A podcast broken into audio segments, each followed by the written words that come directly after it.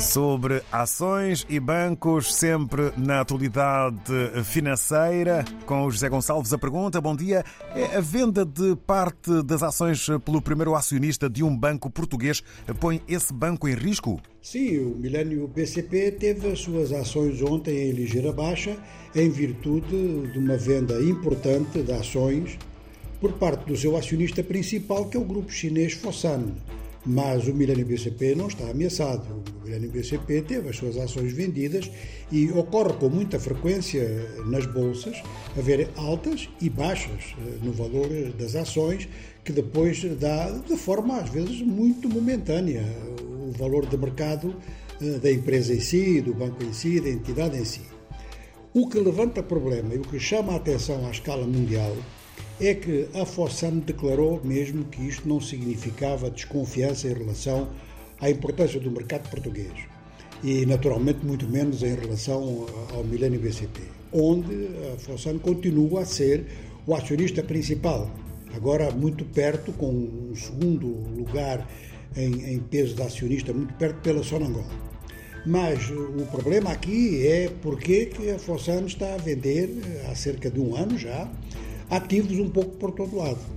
E a resposta vem eh, justamente das contas da Fossano como grupo em geral.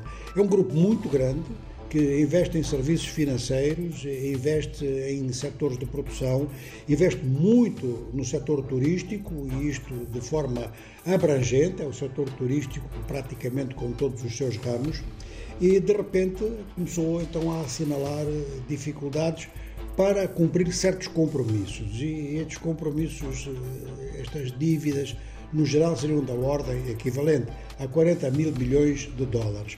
Em situação normal não seria uma situação complicada, mas é um facto de que a empresa está a ter que vender ativos no exterior para cobrir eh, esses, essas dívidas, esses déficits, grande parte, aliás, dentro do próprio mercado chinês. O pior disso tudo é que não é o único grande grupo chinês que está nessa situação.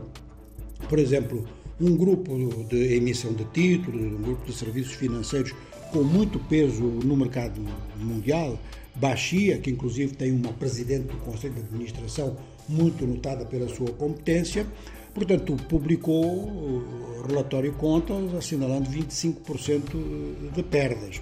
E se entrarmos no setor do imobiliário, a Evergrande continua numa situação que nem se sabe sequer qual é.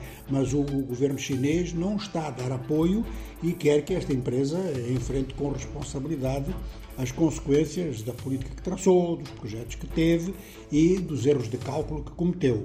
No caso da Baxia, aliás, a própria Presidente do Conselho de Administração admitiu alguns erros.